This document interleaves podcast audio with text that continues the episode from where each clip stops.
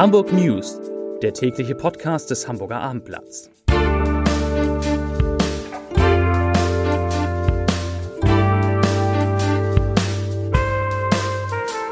Herzlich willkommen. Mein Name ist Lars Heider und heute geht es um Armin Laschets Wahlkampfauftritte in Hamburg. Weitere Themen, die Pellasitas-Werft steht endgültig vor dem Aus, Kinder stoßen deutlich weniger Aerosole aus als Erwachsene und bei Airbus, einem der großen Hamburger Arbeitgeber, soll morgen gestreikt werden. Dazu gleich mehr, zunächst aber wie immer die Top 3.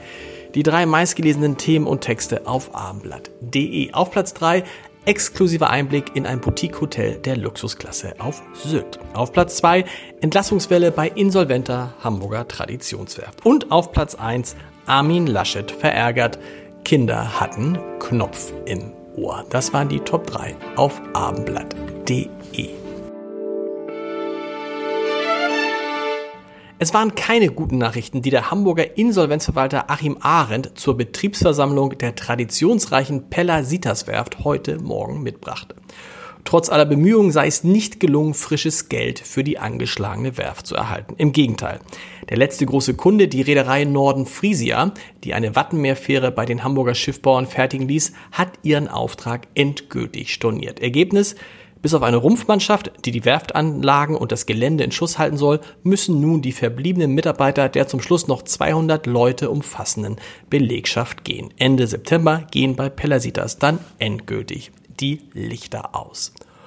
Heute war CDU-CSU-Kanzlerkandidat Armin Laschet in Hamburg, unter anderem beim Europaabend des AGA Unternehmensverbandes und er hat einige interessante Sachen gesagt. Zum Beispiel, dass er nicht ausschließen kann, dass es nach der Bundestagswahl eine große Koalition unter der Führung der SPD geben wird. Laschet bezog auch eindeutig Stellung zur Einwanderungspolitik. Deutschland müsse künftig viel stärker als bisher signalisieren, dass es sich auf qualifizierte Arbeitskräfte aus dem Ausland freue und offen für diese sei, sonst würde man den Fachkräftemangel, der durch den Ruhestand der geburtenstarken Jahrgänge in Deutschland geschieht, nicht annähernd auffangen können.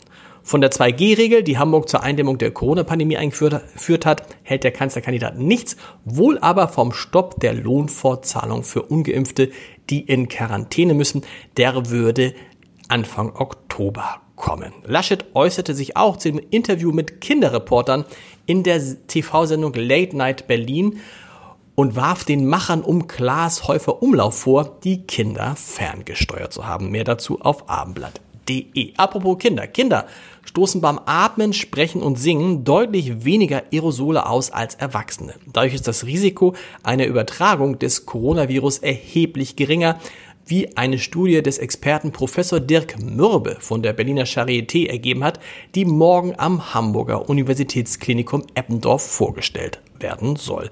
Mürbe sagte dem Abendblatt vorab, die Zahlen, die sein Team in wissenschaftlichen Experimenten erhalten habe, seien geeignet, die Vorsichtsmaßnahmen in Kitas und Schulen besser auszutarieren. Und das sei auch bitter nötig. 20 Prozent der Deutschen sind nach einer neuen Umfrage gegen Privilegien für Geimpfte und von Corona Genesene. Sie finden es nicht gut, wenn immunisierte Menschen von Kontakt- und Ausgangsbeschränkungen befreit werden und ihre alten Freiheiten in Restaurants und Hotels, Sport- und Kultureinrichtungen zurückerhalten.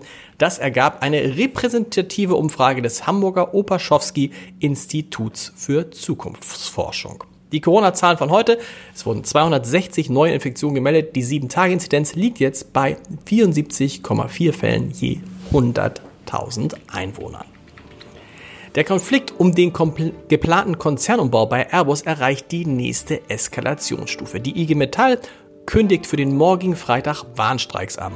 In Hamburg sind die rund 15.000 Beschäftigten von 10.15 Uhr bis 6 Uhr am Sonntagmorgen zur Arbeitsniederlegung aufgerufen. Insgesamt also rund 20 Stunden lang. Die Gewerkschaft fordert einen Sozialtarifvertrag, in dem die Bedingungen für die von der Umstrukturierung betroffenen Beschäftigten geregelt werden. In Hamburg dies, betrifft dies rund 4000 Mitarbeiter in der Struktur- und Ausrüstungsmontage. Sie sind bisher bei der, bei der Airbus Operations GmbH angestellt und sollen zum Jahreswechsel 2022 in eine Tochter ausgelagert werden. Das waren die wichtigsten Nachrichten aus Hamburg für den heutigen Tag. Morgen geht es weiter um 17 Uhr mit den Hamburg News. Bis dahin. Tschüss.